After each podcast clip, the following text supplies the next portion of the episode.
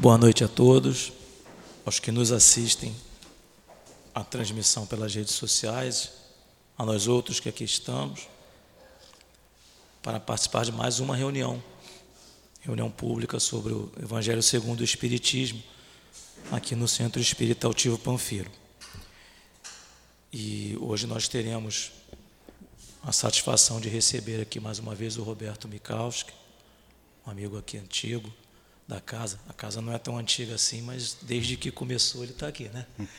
Vai fazer, aliás, a casa vai fazer quatro anos, daqui a uma, duas, dia 12 de junho, três semanas assim, né? E o Roberto, desde o início, tem participado dos estudos, auxiliado na, na, escala das reuniões públicas, né? Na presença. E a, a Silvana, está aqui do nosso lado, vai fazer, ficar responsável pela sustentação no momento dos passes, né, a partir do comentário do Evangelho, perdão, do livro Caminho, Verdade e Vida, da lição 68. O Roberto vai fazer o estudo sobre o Evangelho segundo o Espiritismo, bem-aventurados que são mansos e brandos e pacíficos, que é o capítulo 9, dos itens 1 a 5. E, inicialmente, nós vamos aos avisos de rotina, né? começando sempre pela questão dos estudos, que é um convite, é um convite que a gente vai ouvir até o final da nossa vida e depois que a gente desencarnar vai ouvir também, para continuar os estudos sobre a doutrina espírita, que é uma um, a doutrina espírita é um complemento de tudo aquilo que a gente já vem aprendendo desde lá dos tempos antigos, sobre o Evangelho, sobre o livro dos Espíritos, enfim livro Gênese, os livros dos médiuns, O Céu e o Inferno, as obras de André Luiz. Todos esses cursos são oferecidos aqui na casa, de segunda a domingo. Podemos dizer que tem uma exceção às sextas-feiras, que é dia de trabalhos privativos na casa, onde os estudos então são é, é, reservados aos médiuns. Mas segunda, oito da manhã, já começa com comp, também para os médios, livro dos espíritos, é, livro dos médios, à tarde tem obra de André Luiz, e de noite, isso é cinco da tarde, às sete da noite, livro dos espíritos, e também outra reunião, outra continuidade, outra sessão, outra aula né, do curso de orientação mediúnica e paz. Terça-feira, a mesma coisa tem estudo desde as 8 da manhã, na parte da manhã, e à tarde começa também às 5 da tarde, com o Evangelho segundo o Espiritismo, e à noite, às 7 horas, livro dos médiuns, livro dos Espíritos e Evangelho. Quarta-feira, como hoje, tem as reuniões públicas sobre o Evangelho segundo o Espiritismo. E às 8 da manhã já teve uma live também sobre o, o Evangelho segundo o Espiritismo. Amanhã também, livro dos Espíritos de manhã, é, agora eu estou na dúvida aqui se é a Gênesis ou se é o Inferno de manhã. Mas, enfim, tem um curso também às 8 da manhã, às 9 também. E à noite temos o Evangelho segundo o Espiritismo aqui na live. E sábado, atendimento na obra social. Na obra social temos a reunião pública no sábado às 10 da manhã, às 5 da tarde, e a evangelização na obra social aos sábados, que a gente vai falar sobre ela daqui a pouco, sobre a obra social. No domingo também tem estudo, obras de, de o Evangelho segundo o Espiritismo e qual? Dona Ivone Pereira. Dona Ivone Pereira. Silvana está me lembrando. No domingo. Domingo de tarde não tem, não tem curso, só no domingo de tarde. Mas então, sobre a obra social, o atendimento é sempre aos sábados, começa a partir de 8 horas já está funcionando, mas a partir das 9 começa efetivamente a evangelização entre 8 e 8 e meia é, um serviço, é servido um café da manhã, é, são atendidas na obra social, são cadastradas mais de 400 famílias. Cerca de 300 são ativas e cada semana vai variando, né? Às vezes elas não vêm as 300 numa, no, mesmo fim, no mesmo fim de semana, na casa de 150 a 200 famílias. E por conta disso, é servido no café da manhã e um almoço também. E para elas também é oferecido mensalmente uma ou duas cestas básicas, conforme o tamanho da família. Né? Tem família que são quatro pessoas, tem família que são dez, onze. Então, para isso, a gente está sempre pedindo doações. tanto para o almoço desse sábado, e a doação que for feita hoje, amanhã e sexta-feira já vai ser aproveitada no sábado, porque o estoque, é, é, se fosse, ele é bem justinho, vou dizer, está sempre faltando. Nessa semana, deixa eu achar aqui que eu marquei num cardzinho aqui o que, que tem nessa semana. Ah, para essa semana a necessidade que a gente tem, e aí quando a gente fala necessidade, a gente pensa assim, né? Ah, está precisando de 10 quilos, 20 quilos, peito de frango, por exemplo, a gente usa de 20 a 30 quilos, dependendo do cardápio.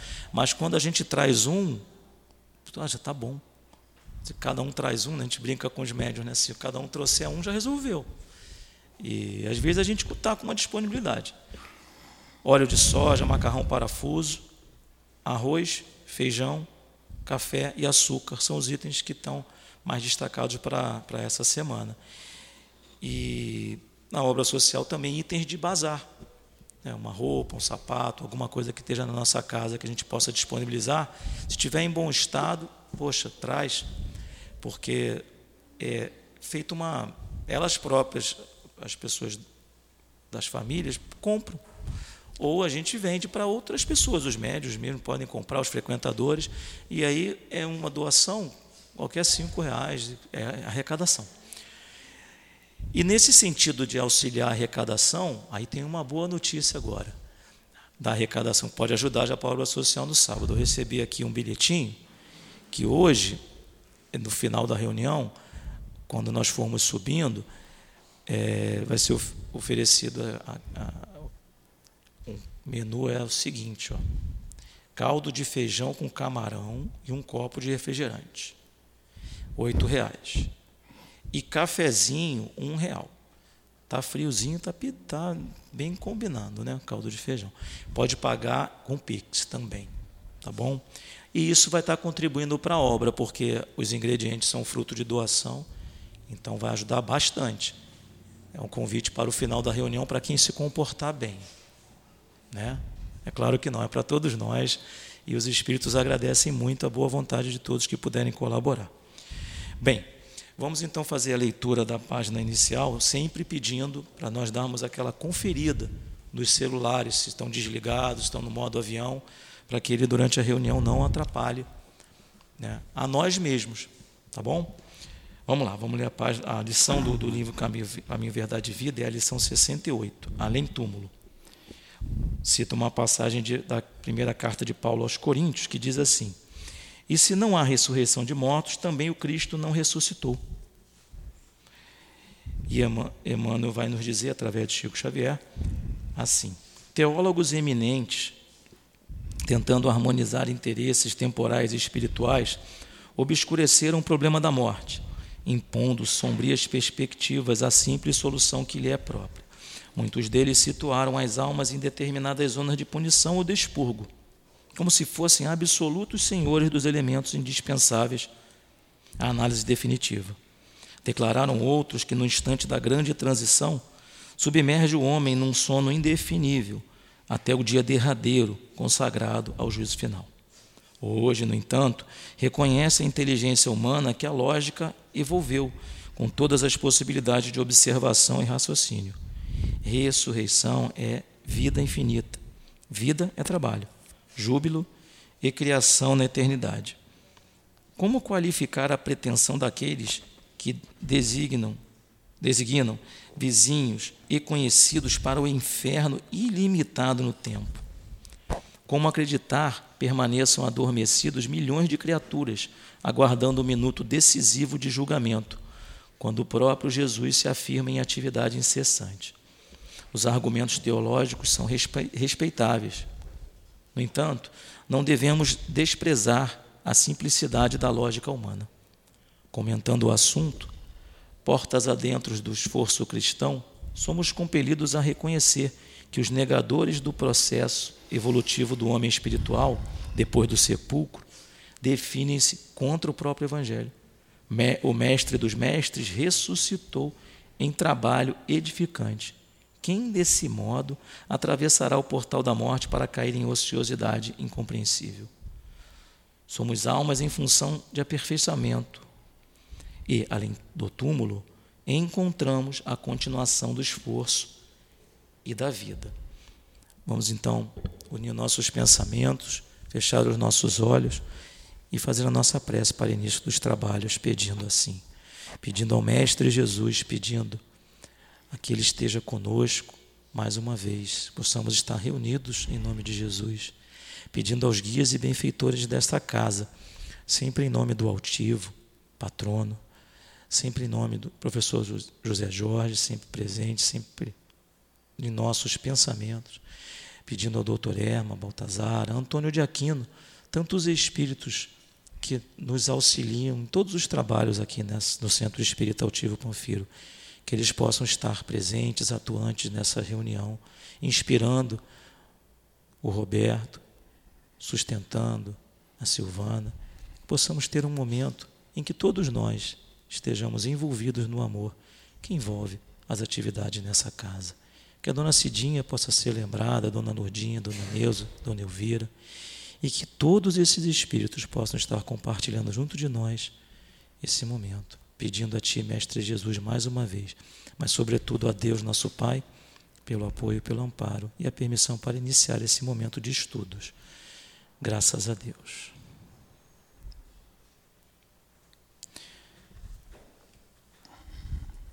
Pois bem, capítulo 9 do Evangelho segundo o Espiritismo, Bem-aventurados os que são mansos e pacíficos.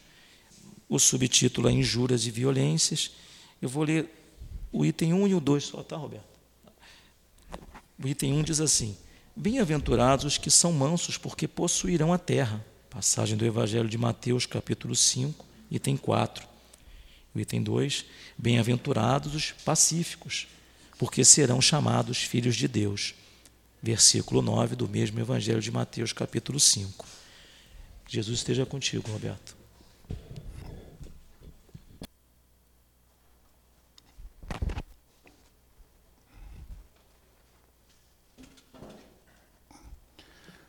Tá bom aí. Olá, pessoal. Boa noite. Aqueles que estiverem assistindo na internet, bom dia, boa tarde, boa noite, porque a gente nunca sabe em que horário estão assistindo, né? Ficar gravado. É um prazer estar aqui novamente no CEAP. E hoje esse tema, como todo tema do Evangelho, é muito importante e como todo tema é para nossa reflexão, né?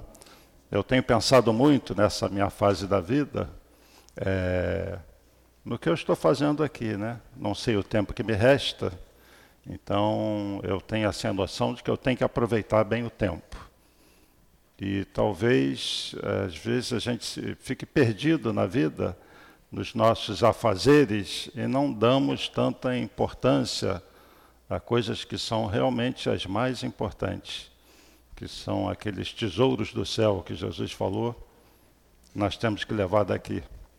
E esses tesouros são as virtudes, basicamente o amor que a gente tem que desenvolver Amor que é um sentimento que é lá dentro de nós. Alguns exteriorizam bem esse amor, outros não exteriorizam tanto, mas no dia a dia você convive com pessoas mais dóceis, menos dóceis, pessoas mais agressivas, pessoas que têm mais o pavio curto. Vocês devem conhecer muita gente assim, né? Aquela pessoa que fala não levo desaforo para casa, vou rodar a minha baiana e qualquer coisa sobe aquela veia aqui no pescoço e a pessoa se exalta e às vezes fica com raiva, é, mágoa e existem mil situações na vida em que nós é, exteriorizamos a nossa impaciência, a nosso inconformismo. Quando Jesus fala bem-aventurados que são brandos, e pacíficos, ele está falando de uma brandura não apenas que você exterioriza, mas daqueles que têm que ser brandos por dentro mesmo. Porque a pessoa pode, às vezes, não exteriorizar um ódio que ela sente, um ciúme, um desejo de vingança, e ela pode até aparentar que está em paz, mas intimamente às vezes vive um inferno. Então é sobre isso que Jesus vem falar, não da aparência que alguém possa querer que o outro o veja de uma maneira que ele não é. E essa é a primeira grande questão. Será que nós é, não guardamos sentimentos muito complicados e que nós apenas não exteriorizamos e que em determinados momentos onde a nossa paciência né, atinge um limite e aí a gente nesse momento exterioriza essa insatisfação, essa impaciência. Será que alguns de nós não carregamos mágoas profundas de situações que nós vivemos dentro da família ou com nossos semelhantes, amigos, sociedade, que é uma coisa muito complicada? relações de casamento que se rompem e às vezes isso gera muita dor e raiva, muitas vezes desejo de vingança. Enfim, nós vivemos num mundo muito complicado, onde os espíritos ainda não desenvolveram muito bem esse sentimento de brandura, de afabilidade, uma doçura. Basta ver o estado do nosso mundo, né? Uma das coisas bonitas que a doutrina espírita nos trouxe, ou seja, Jesus nos trouxe através dos espíritos, nessa nova intervenção espiritual, que eu considero uma intervenção espiritual a partir do século XIX, porque Jesus tinha prometido lá atrás enviar um outro consolador para explicar todas as coisas e relembrar tudo que ele havia dito. Então, Jesus é, fala conosco novamente, através do Espírito da Verdade, através desses Espíritos se manifestarem, continuam se manifestando, porque o Espiritismo começa com Kardec, mas não termina com ele. E uma das informações bonitas é sobre a pluralidade dos mundos, que existem vários mundos habitados, conforme o grau de adiantamento dos espíritos. E eu pergunto para vocês: vocês conhecem algum mundo feliz? Algum mundo de espíritos felizes? Não, né? Nós ainda nós estivemos lá, ainda vamos estar, nós vamos construir dentro de nós uma condição para vivermos num mundo desses, que nós sabemos que existe. Existem vários, infinitos mundos de espíritos já num estado. E por que, que são mundos felizes? Porque são habitados por espíritos felizes, que são mansos, pacíficos que já superaram essa fase do ódio, da impaciência, fizeram progresso e se colocaram lá. Agora, se eu perguntar, vocês conhecem algum mundo violento? É fácil, né? Nós estamos nele, ou não é um mundo violento? E essa violência, ela não se traduz apenas nas guerras, em atos mais assim terríveis, como um assassinato, é a violência aquilo que Jesus fala para nós nos tornarmos brandos e pacíficos por dentro. Ou seja, de pessoas realmente brandas, que vivem em paz, pessoas que estão em paz consigo mesmo, pessoas pacíficas. Então, nós precisamos desenvolver isso, porque isso é uma condição da felicidade. Nenhum espírito é feliz se não se desenvolver essa brandura, essa paz interior. Então vou ler uns trechinhos aqui do Evangelho, quase tomo um banho aqui de água. Ele já leu duas passagens, né? Bem-aventurados que são brandos, porque possuirão a terra. O que, que Jesus quis dizer por, com, com isso? Possuirão a terra. Brandos e pacíficos herdarão a terra, em algumas traduções. E aí vem uma informação que é assim mais profunda, porque Jesus tinha e tem uma visão espiritual do mundo ao longo do tempo, ao longo da história. A nossa visão no momento é desse momento que nós estamos encarnados. Nós não lembramos as vidas anteriores e muitas vezes não damos muita importância ao que vem por aí. Então nós estamos muito ligados ao presente. Jesus não, ele vê a história, porque ele acompanha esse processo de encarne e desencarne, ele é o governador espiritual da Terra. Então, lá atrás, quando ele resolve assumir uma forma física e encarnar, ele que não precisa mais disso, fez só como missão, uma, uma missão até de amor, ele sabia o que estava planejado para a Terra, porque ele é o próprio governador da Terra. Então, nós sabemos que as encarnações acontecem no nosso planeta e que esse planeta vive fases.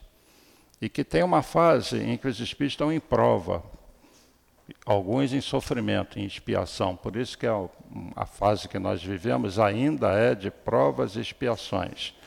Mas está previsto pela espiritualidade, porque tem um projeto para o planeta, que iria chegar um tempo que depois de várias encarnações, os espíritos que não desenvolveram essa brandura, essa mansuetude, que são ainda muito violentos, num determinado momento da história, Jesus iria coordenar essa separação dos espíritos muito violentos daqueles mais brandos, pacíficos, que estão habilitados a continuar na Terra, na nova fase que ela vai entrar, que se chama mundo de regeneração. Que está longe de ser ainda um mundo feliz, mas que é um mundo intermediário, porque você tem os mundos inferiores, que são os primitivos e provas de expiação, e os mundos superiores, os ditosos, que são os felizes, e numa etapa lá na frente, os celestes, de espíritos puros. No meio dessas, que são classificações, né? o mundo de regeneração, que não é nem mais um inferior nem superior, ele é um intermediário entre um estado e outro. E é esse estado intermediário que a Terra começa a entrar. Mas ainda existe muita violência, né?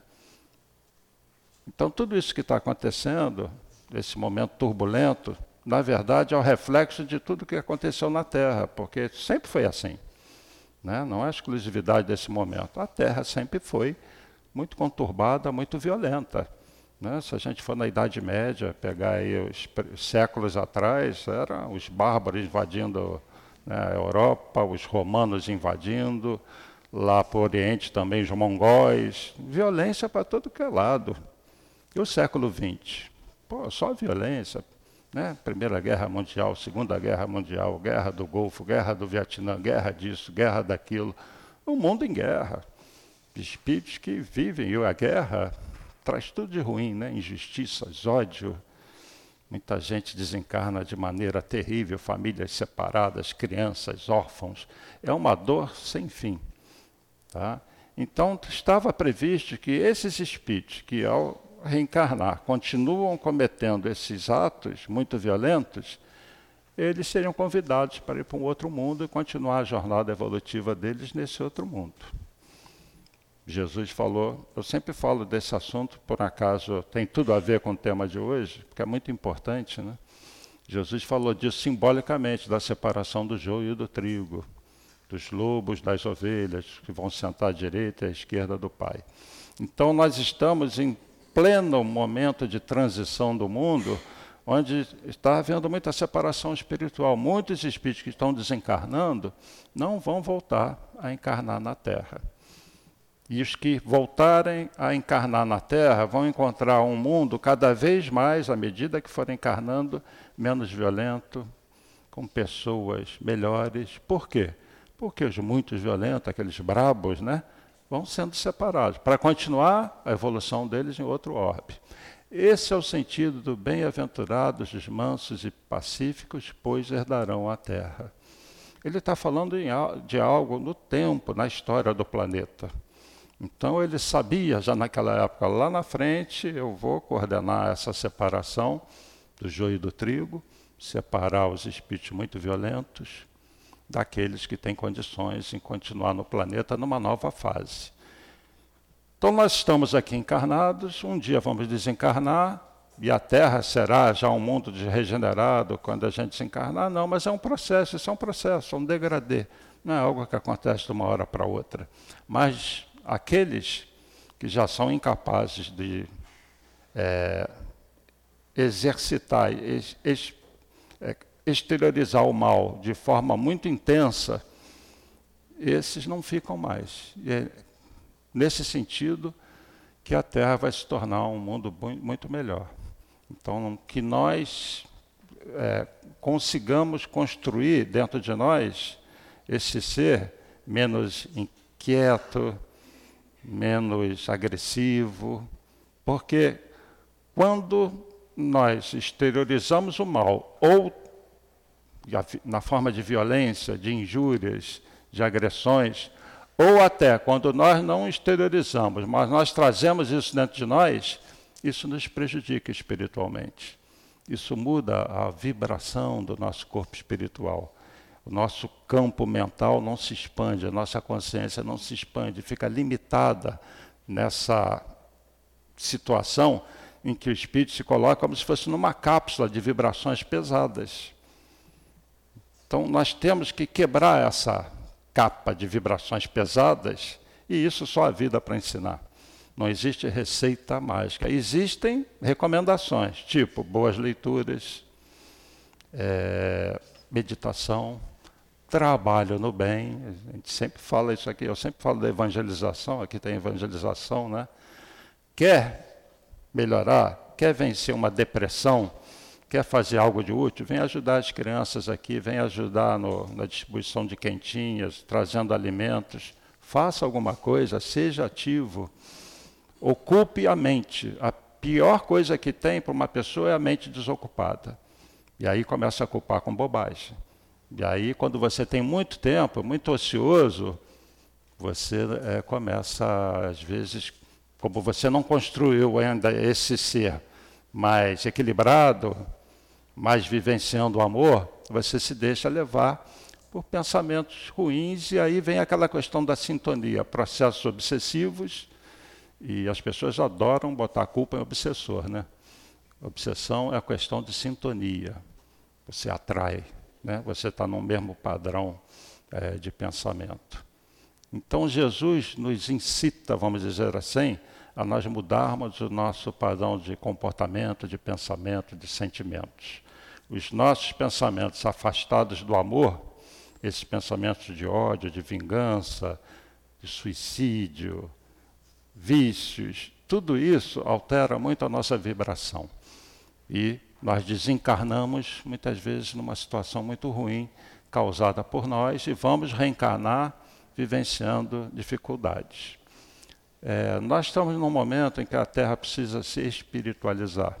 E dentro desse processo, nós que nos consideramos cristãos, porque os espíritas são cristãos, nós temos que incitar aos outros cristãos, nossos irmãos evangélicos, católicos, a uma união.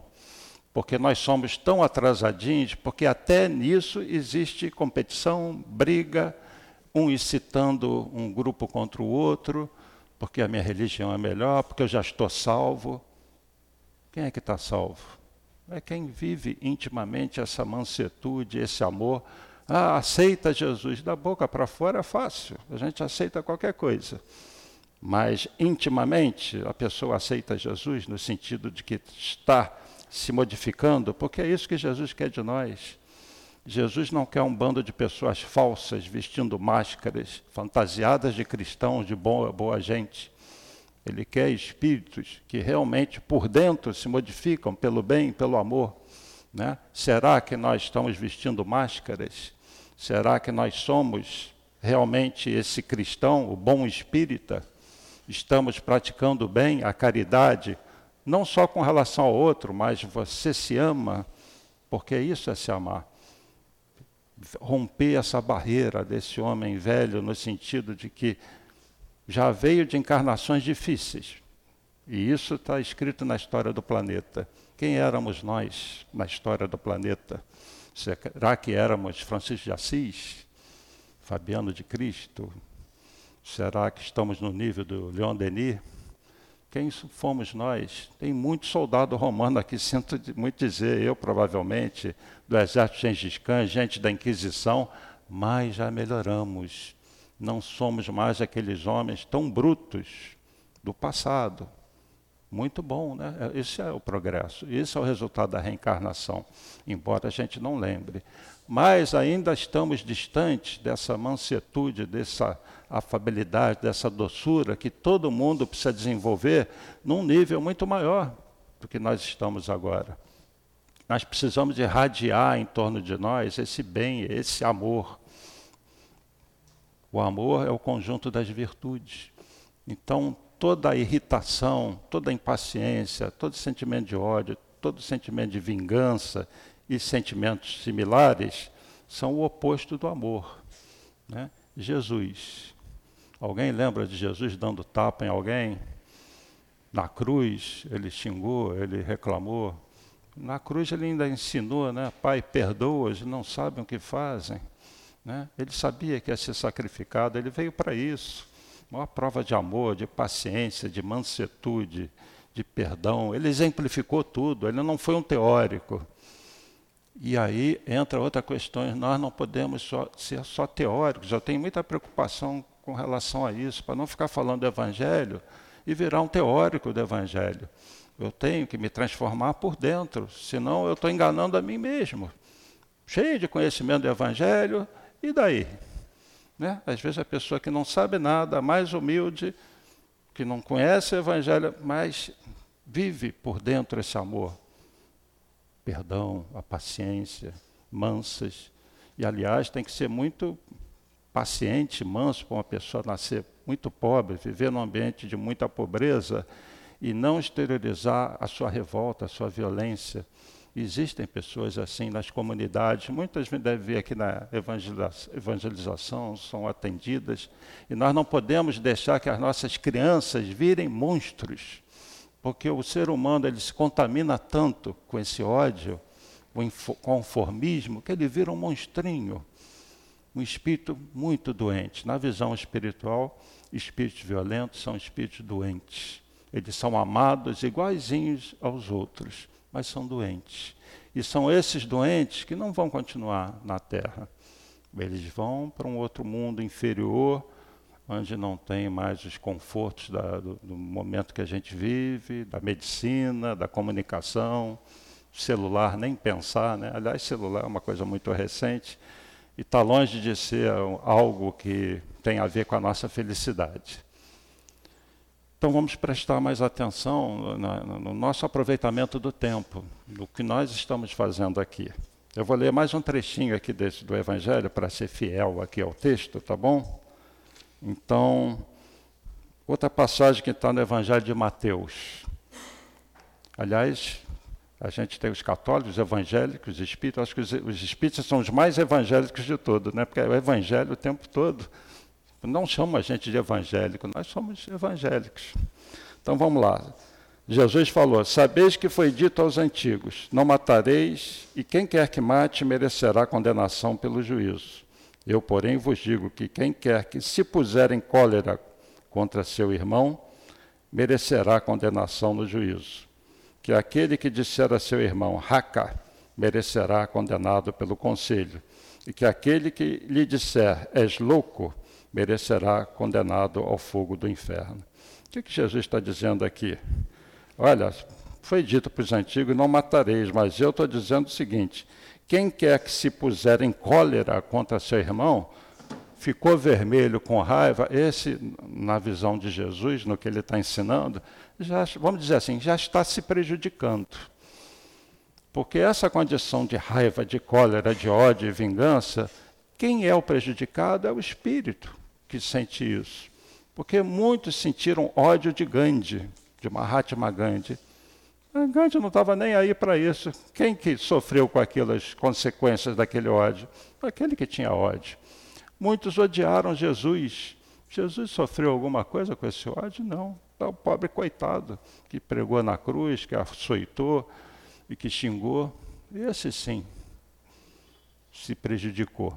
E toda vez que nós aqui nos vemos numa situação de cólera, de raiva, de vingança, eu vou responder isso, eu vou falar isso, e aquilo me incomoda, eu vou remoendo, prejudicados somos nós. Às vezes outra pessoa não está nem aí. Às vezes nem aconteceu algo que justifique aquilo. A gente precisa saber, entender, conversar mais né, sobre as situações difíceis que a gente encara. Então Jesus está falando aqui dessa coisa do sentimento íntimo, da brandura, né? Não fica encolorizado, né? Se o outro te fez o mal, aí entra a indulgência, entra o perdão. Você vê uma pessoa praticando o mal, aquilo que você que é facilmente classificado como o mal, aquilo pode não se voltar contra você. Você tem que ser indulgente, como os espíritos são indulgentes, né? Eles veem aqui um monte de gente imperfeita, mas ele entende o nosso estágio evolutivo e nos tratam com amor. Eles são indulgentes. Mas quando aquele mal se volta para nós, a gente tem que dar um passo à frente, é perdoar. Então, onde que está a indulgência? Onde está o perdão? Onde está a caridade? Conforme Jesus entende a caridade. Né? Benevolência, indulgência e perdão. Então, todo sentimento de cólera, de raiva, sentimentos são sentimentos afastados do amor, afastados da caridade. Eu queria ler um trechinho aqui, enquanto eu estava esperando para poder falar, eu vi aqui desse livrinho do Leon Denis, Depois da Morte. Vamos falar um pouquinho do amor?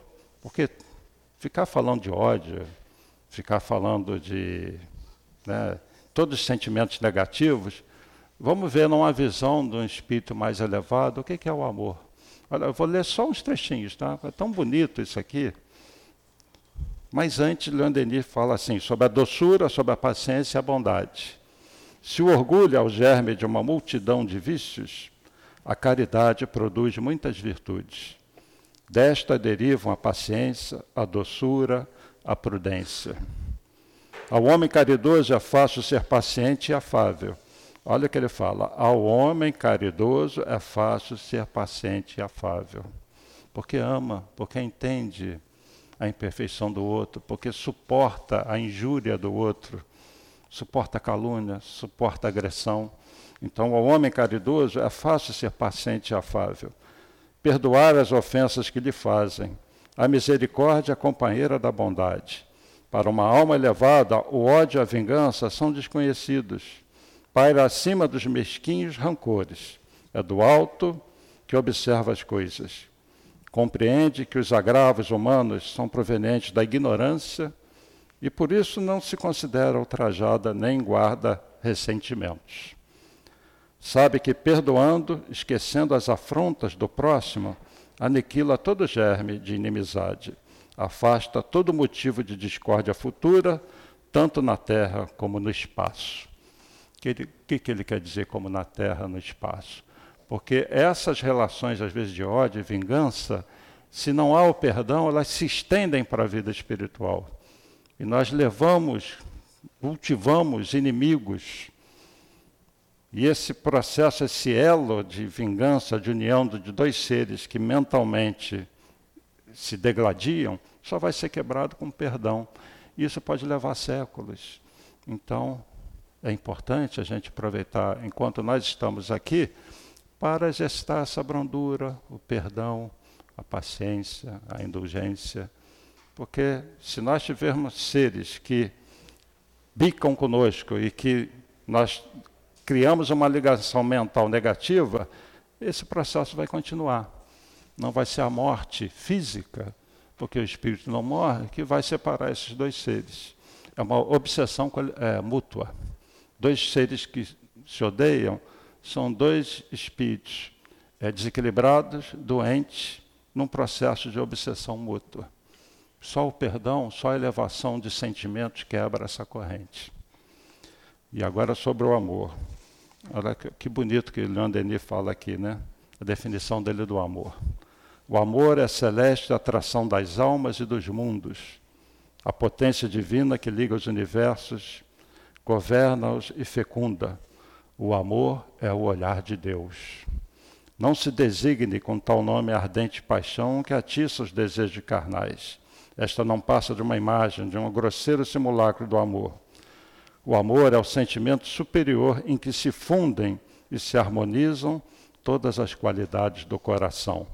É o coroamento das virtudes humanas, da doçura, da caridade, da bondade.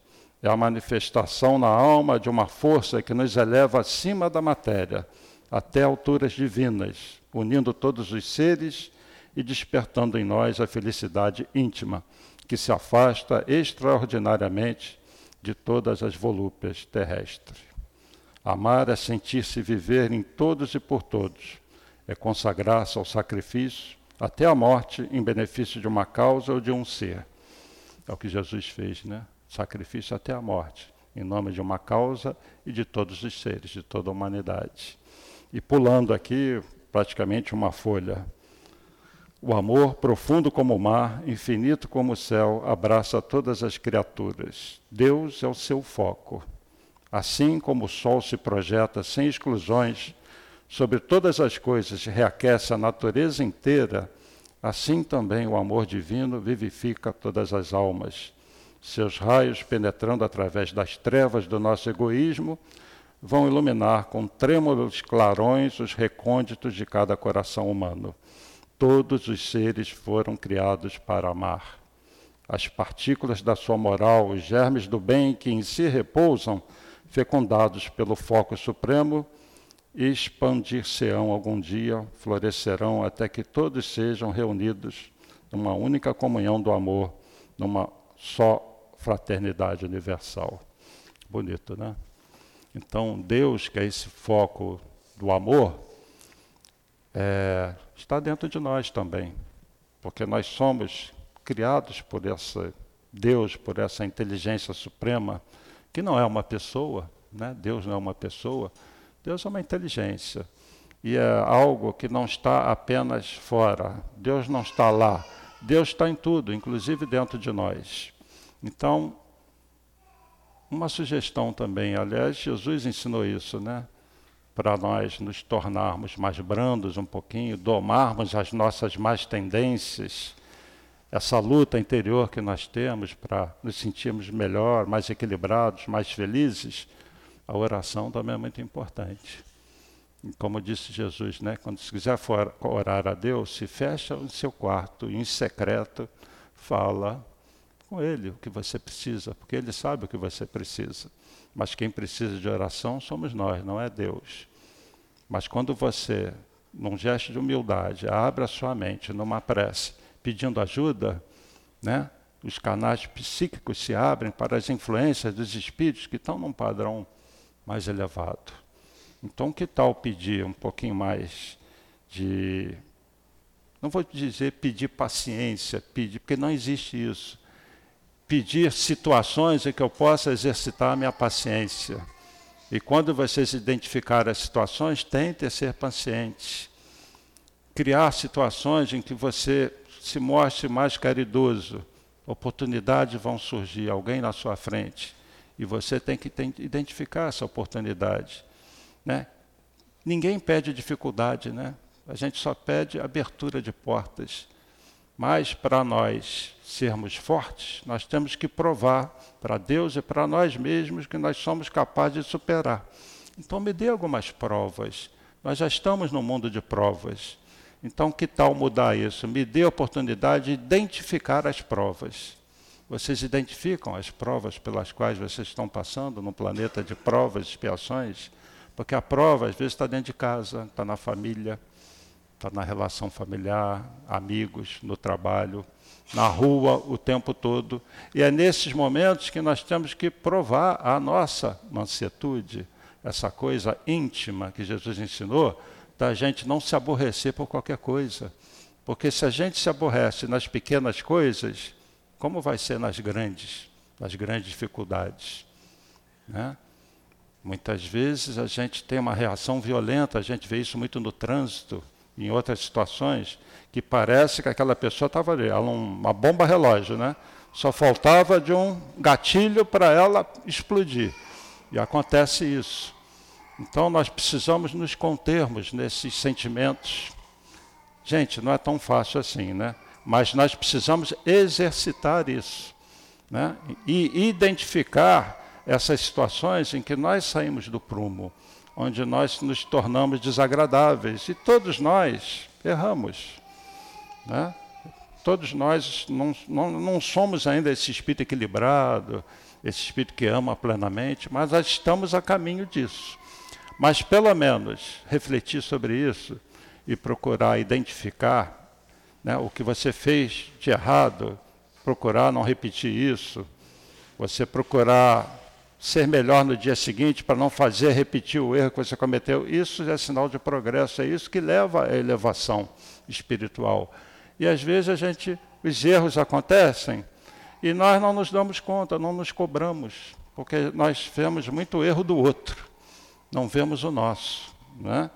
Então a gente precisa aprender a pedir perdão, a dizer obrigado, a gente precisa aprender a reconhecer as qualidades dos outros, né? ouvir mais, Eu sou uma pessoa que sou muito fechada, às vezes meio cabeça dura para mudar algumas coisas. Eu também preciso mudar. Eu sou imperfeito. Né? Mas se eu já penso nessas coisas, que bom, pelo menos eu penso nisso, eu reconheço. Né? Então nós precisamos aproveitar o tempo aqui para nos tornarmos verdadeiros cristãos e não vestir aquela máscara de bom homem, de boa pessoa, que às vezes nós não somos. Nós precisamos ser bons mesmo. Né? Então, que tal trabalhar? Que tal um desafio? Não, eu vou servir. Eu quero o tempo todo ser servido. Eu vou servir. Eu vou ajudar. Eu vou me envolver em uma obra qualquer. Eu vou estender a mão. Né? Eu vou deixar de ser essa pessoa fechada, orgulhosa, que quer tudo para mim. Eu vou pensar mais nos outros.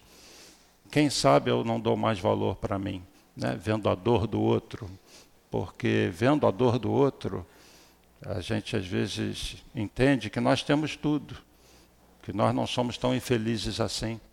Existem pessoas que têm tudo, têm carro, casa, dinheiro, saúde, e está sempre infeliz, está sempre em depressão, falando em suicídio, e o outro que não tem nada está lá, feliz, no fim de semana, né? É, vai para uma festinha lá com pouco que tem e vive relativamente bem, porque não tem tempo, às vezes, de pensar em bobagem, porque tem que trabalhar o tempo todo, tem que ralar o tempo todo. Né? E aquele que não precisa ralar, aquele que tem todas as facilidades, por isso que Jesus falou: é mais fácil um camelo passar num buraco de agulha do que um rico entrar no reino dos céus. É mais fácil uma corda grossa, né, passar numa agulha, porque aqueles que têm muitas facilidades, por ser um espírito ainda fraco, pouco equilibrado, ele a facilidade para ele não é muito bom para esse espírito, para o progresso dele. Ele precisa de desafio, ele precisa de dor, ele precisa de dificuldade. Esse é o motivo pelo qual a maior parte de nós passa por dificuldades, por dores, é para você superar. Deus não quer que a gente sofra. Agora, a partir do momento que você se equilibra e que você vivencia dentro de você essa mansetude, esse amor, você se coloca numa condição que você não precisa mais passar por essa prova. Ou as provas serão superadas facilmente. Aquilo em que você caía no passado, você não cai mais. Isso é maturidade, né? As pessoas com mais idade espera-se que tenham mais maturidade. E os espíritos mais maduros são os espíritos que já passaram por encarnações em que sofreram e acabaram aprendendo nessas encarnações. E aí esse espírito é habilitado a viver num mundo não mais de prova, que ele não precisa passar, num mundo onde o amor prevalece, em que ele não se contenta mais de ficar parado, ocioso. Ele quer trabalhar, ele precisa trabalhar. Se ele não trabalhar, ele não se sente bem. Se ele ficar ocioso, ele não se sente bem. Por isso, ganhar na Mega Sena pode ser uma desgraça do ponto de vista espiritual para a pessoa. Vai viver um períodozinho com luxo e tal, isso não fizer bobagem, mas espiritualmente ela está perdendo às vezes um tempão, enquanto a outra na dificuldade se supera, dá exemplo, espiritualmente cresce. Então, item 4. Por essas máximas, essas que foram lidas, Jesus faz da brandura, da moderação, da mansuetude, da afabilidade, da paciência, uma lei. É uma lei. Condena, por conseguinte, a violência, a cólera e até toda expressão descortês de alguém, de que alguém possa usar para com seus semelhantes. Raca, entre os hebreus, era um termo desdenhoso que significava significava homem que não vale nada. Os judeus cuspiam às vezes para o lado e falavam, raca, você não vale nada. Era uma maneira de expressar a insatisfação por algo, né? E se pronunciava cuspindo e virando para o lado a cabeça. Vai mesmo mais longe, pois que ameaça com o fogo do inferno aquele que disser a seu irmão, és louco. Evidente se torna que aqui, como em, em todas as circunstâncias, a intenção agrava ou atenua a falta, mas em que pode uma simples palavra revertir-se de tanta gravidade que mereça tão severa reprovação. É que toda palavra ofensiva exprime um sentimento contrário à lei de amor e da caridade, que deve presidir relações entre os homens e manter entre eles a concórdia e a união. Aprofundando um pouquinho isso, no conhecimento que a gente tem do espírito, todo sentimento de ódio muda a vibração do, do corpo espiritual, do perispírito. Todos vocês têm um outro corpo acoplado a esse corpo físico, é chamado corpo espiritual. É o corpo que vocês tinham antes de encarnar, antes de vocês nascerem. É o corpo que vocês vão levar quando desencarnar. Esse corpo espiritual, ele na encarnação ele se liga ao corpo físico, na desencarnação ele vai. Toda noite ele dá um passeio, ele se descola momentaneamente do corpo físico, mas fica ligado ainda por um cordão de energia. Então esse corpo espiritual ele é muito influenciável pelos nossos sentimentos, pensamentos, pela nossa vontade. Então o espírito que vive com ódio, vingança, arquitetando coisas negativas, ele impregna esse corpo espiritual de energias pesadas. E existe uma diferença entre nós da vibração, todo mundo aqui, da densidade desse corpo espiritual. Quem é que tem o corpo espiritual mais leve aqui? Quem é que tem o corpo espiritual mais denso, mais pesado? O mais leve é aquele que mais ama. E o mais pesado é aquele que menos ama. Provavelmente o mais encolorizado, um pensamento mais negativo, depressivo, pensando em suicídio. Esse é o corpo espiritual mais denso. Quando, o que, que acontece quando o espírito desencarna? Esse mais denso fica numa dimensão de espíritos com corpo espiritual denso. Espíritos que têm um pensamento mais negativo. O que, que acontece que o, o que está com o corpo espiritual mais leve que mais ama, ele vai viver numa dimensão de espírito que tem um pensamento compatível com o dele, de amor, de paciência, de perdão, um plano mais feliz. Esse plano mais denso é o famoso e propalado umbral, que não é um lugar que Deus criou para os espíritos sofrerem, não. Os espíritos se agrupam e pelo pensamento muito pesado, muito negativo, eles imprimem em torno deles essa psicosfera densa, pesada. Nesse momento de transição, os espíritos muito violentos sendo separados, esse umbral vai fazer assim, ó, praticamente se diluir nos próximos tempos. E a terra de regeneração, a primeira esfera espiritual vai passar a ser uma esfera bem melhor do que essa que nós consideramos como umbral. Então, todo pensamento afastado da lei de amor, por isso que ele fala que a mansuetude tal é como se fosse uma lei, porque está ligada ao amor, todo esse pensamento afeta a nossa constituição perispiritual. Tá? É lógico que Jesus não ia falar disso naquele tempo, porque ninguém ia entender, mas a gente tem nas obras espíritas, nas Gênesis, um capítulo 14 chamado Os Fluidos. O próprio Leon Denis, nessa obra Depois da Morte, ele faz uma analogia aqui, deixa eu ver se eu acho, senão eu falo aqui porque eu, eu lembro. Não. Com alguma exatidão, tem-se comparado a situação dos espíritos no espaço, desencarnados, a dos balões cheios de gases de densidades diferentes, que, em virtude de seus pesos específicos, se elevam a alturas diversas. Mas cumpre que nós apressamos acrescentar que o espírito é dotado de liberdade, portanto, não estando imobilizado em nenhum ponto. Ele vai dar uma, faz uma comparação ao seguinte, que eu sempre uso isso aqui do Leon Denis. Sabe aquele balão de aniversário? Você sopra, dá um tapa, ele vai subir, quicar aqui. Se você pegar aquele balão, encher com gás hélio e soltar, ele vai lá para cima, né? Ele vai quicar aqui, se achar um espaço, vai lá para cima. Assim é o nosso corpo espiritual ou ele é denso e ao desencarnar ele fica por aqui, ou ele é menos denso e vai para uma esfera, uma dimensão mais elevada, de vibração mais elevada, compatível com a vibração dele. Então, esse espírito mais denso é o que se afasta do amor. Então, o amor é como se fosse uma lei que classifica os espíritos ao desencarnar conforme o seu nível evolutivo, a sua capacidade de amar ou o contrário, tudo que se afasta do amor. Então, enquanto a gente está preso na matéria, está todo mundo junto. O corpo espiritual mais denso, a Madre Teresa está junto com o bandidão que matou 20, na mesma dimensão aqui. Desencarnou, a Madre Teresa vai lá para cima, o bandidão vai ficar aqui, porque o corpo espiritual é denso.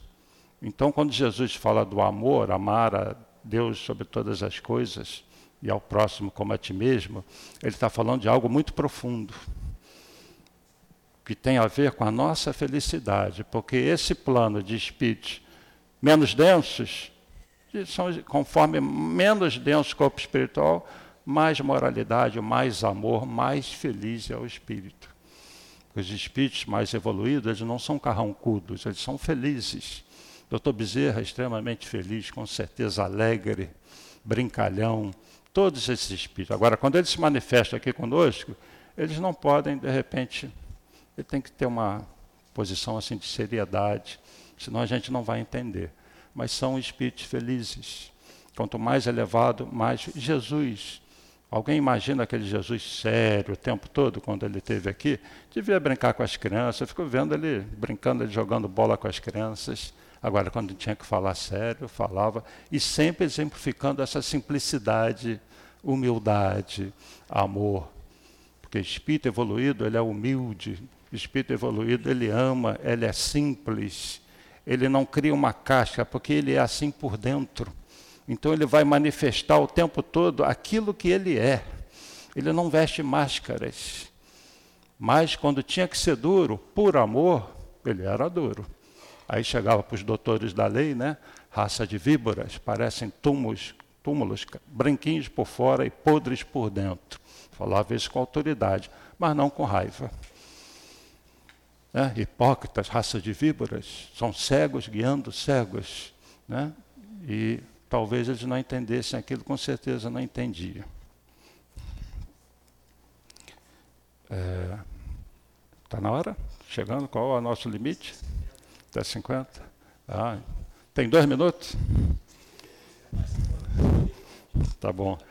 Então é só aqui no item 5 que nós comentamos, né?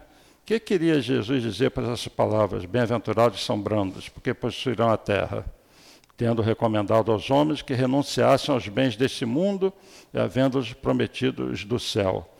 Enquanto aguarda os bens do céu, tem o homem necessidade dos da terra para viver. Apenas o que ele lhe recomenda é que não ligue a estes últimos mais importância do que aos primeiros. Nós temos necessidade das coisas da terra. Vamos viver essas coisas que nós gostamos e precisamos, mas não dê mais atenção a isso do que você deveria dar aos bens espirituais, aos tesouros do céu, às virtudes que ele nos mostra como sendo a condição da nossa felicidade espiritual quer viver num mundo superior, feliz mesmo, torne-se feliz. Como? Desenvolvendo essas virtudes, desenvolvendo o amor. Enquanto não desenvolver o amor, vai ficar preso no mundo de espíritos compatíveis com o que você sente.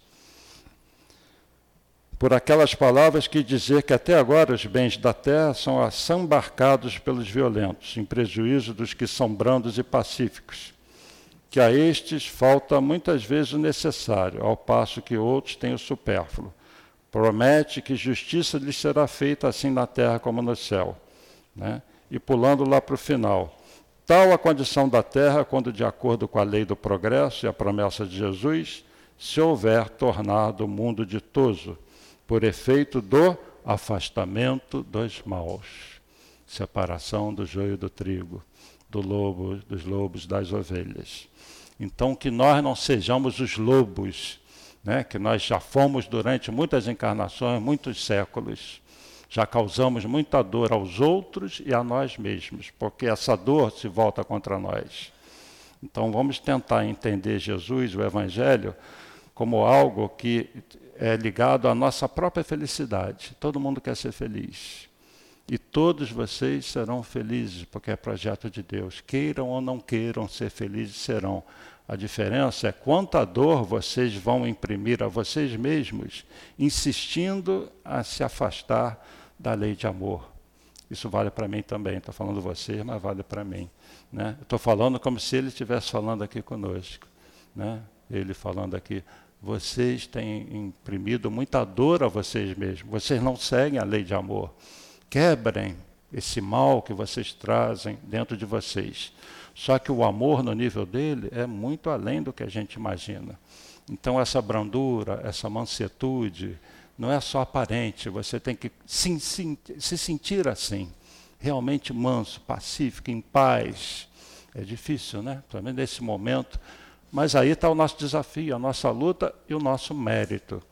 Quando nós vencermos a nós mesmos, porque esse é o nosso inimigo. O inimigo não está lá fora, não é o nosso vizinho, não é da nossa família. Nós somos os grandes causadores de dores para nós mesmos. Vamos assumir isso e trabalhar. Trabalhar isso dentro de nós. Reforma íntima é isso, é conhecimento de si mesmo. É trabalho para construir o amor, não distribuindo a sua volta apenas, que já é ótimo, mas você se amando também. E ninguém se ama sentindo ódio, desejo de vingança, rancor, mágoa. E é isso que a gente tem que fazer. Nos amarmos para nós elevarmos a nossa vibração e nos começarmos a nos tornarmos espíritos mais felizes. Tá? Então, nosso tempo encerrou, né? Eu agradeço aí pela atenção, agradeço de novo ao, ao convite aqui do pessoal do CEAP. É sempre uma responsabilidade de grande responsabilidade grande falar aqui, né? Justamente por isso, porque muitas vezes nós não somos aquilo que nós externamos. E é o meu desafio, eu me tornar intimamente alguém que não apenas conhece o Evangelho, mas que pratica. Vou conseguir? Estou conseguindo? Só Deus sabe, mas eu prometo que estou me esforçando. Tá bom? Então, que Jesus abençoe a todos. Obrigado pela atenção. Nós também agradecemos, até agradecemos por esses momentos que você nos proporcionou, que com certeza foram de brandura e de paz. Momentos que a gente participou aí do Evangelho. Obrigado, Roberto. Você possa voltar mais vezes. Então agora nós vamos para o segundo momento, que é o momento dos passes, onde nós vamos pedir aos médios que se posicionem seguindo as orientações, mantendo a luz ainda acesa.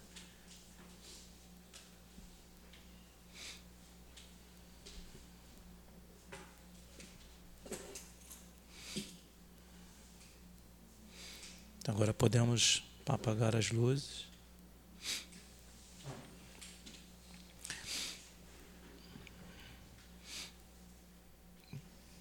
Mestre Jesus, agradecemos muito a oportunidade de termos ouvido falar sobre a mansuetude, sobre a bandura, sobre a paz. Que possa nossos sentimentos nesse momento estarem envolvidos com essas virtudes que possa o patronos da casa, o altivo, junto com a pleiade de espíritos que acompanham todos esses trabalhos na casa, Leão Denis, Kardec, Antônio de Aquino, Baltazar, estejam inspirando a todos nós para recebermos o passe e os médios para se dedicarem à ligação com seus guias para a transmissão dos fluidos benfazejos, pacificadores, brandos, que possamos então pedir a Ti, Mestre Jesus, mas sobretudo a Deus nosso Pai, pelo início desse momento dos passes. Que assim seja, graças a Deus.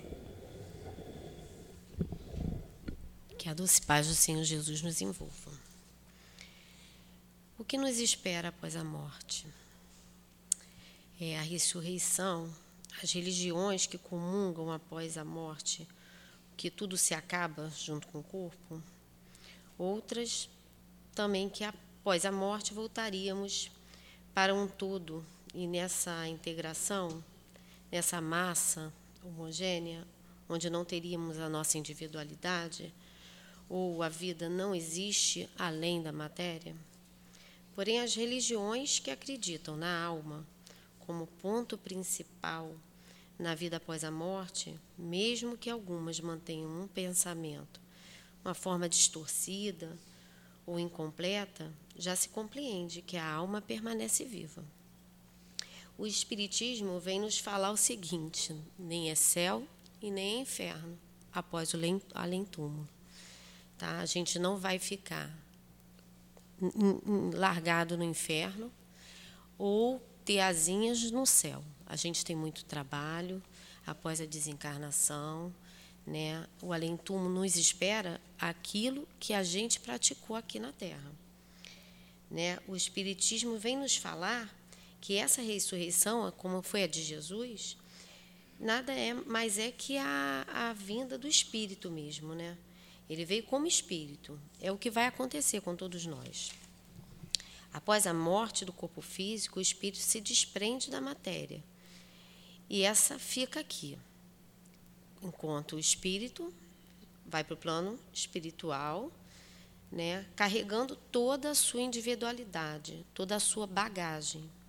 O espírito com o perispírito, né, o corpo espiritual, fluídico, são armazenadas informações, né, todas as aquisições boas e mais, né, que a gente faz durante a nossa encarnação.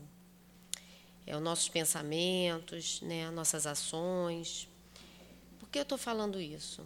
Porque aí começa a parte mais difícil, né? A gente tem que cuidar do hoje, gente. Começando com a parte é, de tomar cuidado com as nossas ações. Esse além-túmulo será o lugar onde meu espírito irá. Então já podemos entender que dele vai depender das minhas ações boas, né? Para que eu possa lá no além-túmulo estar tá num lugar melhor. Como se eu tiver mais ações, o que, que vai, vai me restar? Né? Um lugar que não é agradável. E quem vai condenar? É Deus? Não são é a minha consciência. A nossa consciência vai nos levar a um local, bom ou ruim, pelas nossas ações. Então, que a gente busque esse além-túmulo, né, praticar hoje o bem, para que a gente possa ter um além-túmulo melhor. Que assim seja.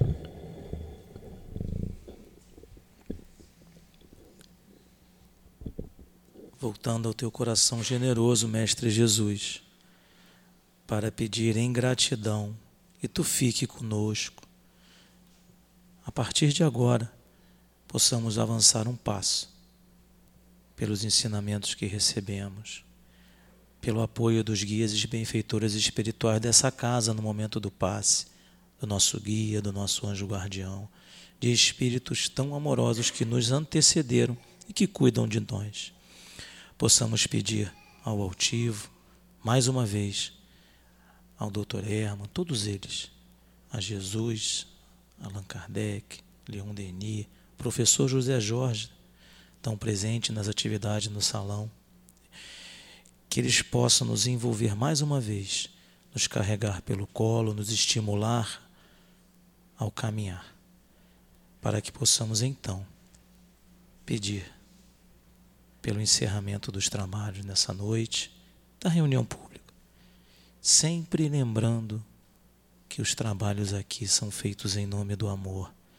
Que possamos treinar esse sentimento, treinar mesmo esse sentimento com o apoio deles. Que possa ser em nome desse amor, do teu amor, Mestre Jesus, mas sobretudo do amor do Pai, do amor de Deus, nosso Criador, que possamos pedir pelo encerramento dessa reunião.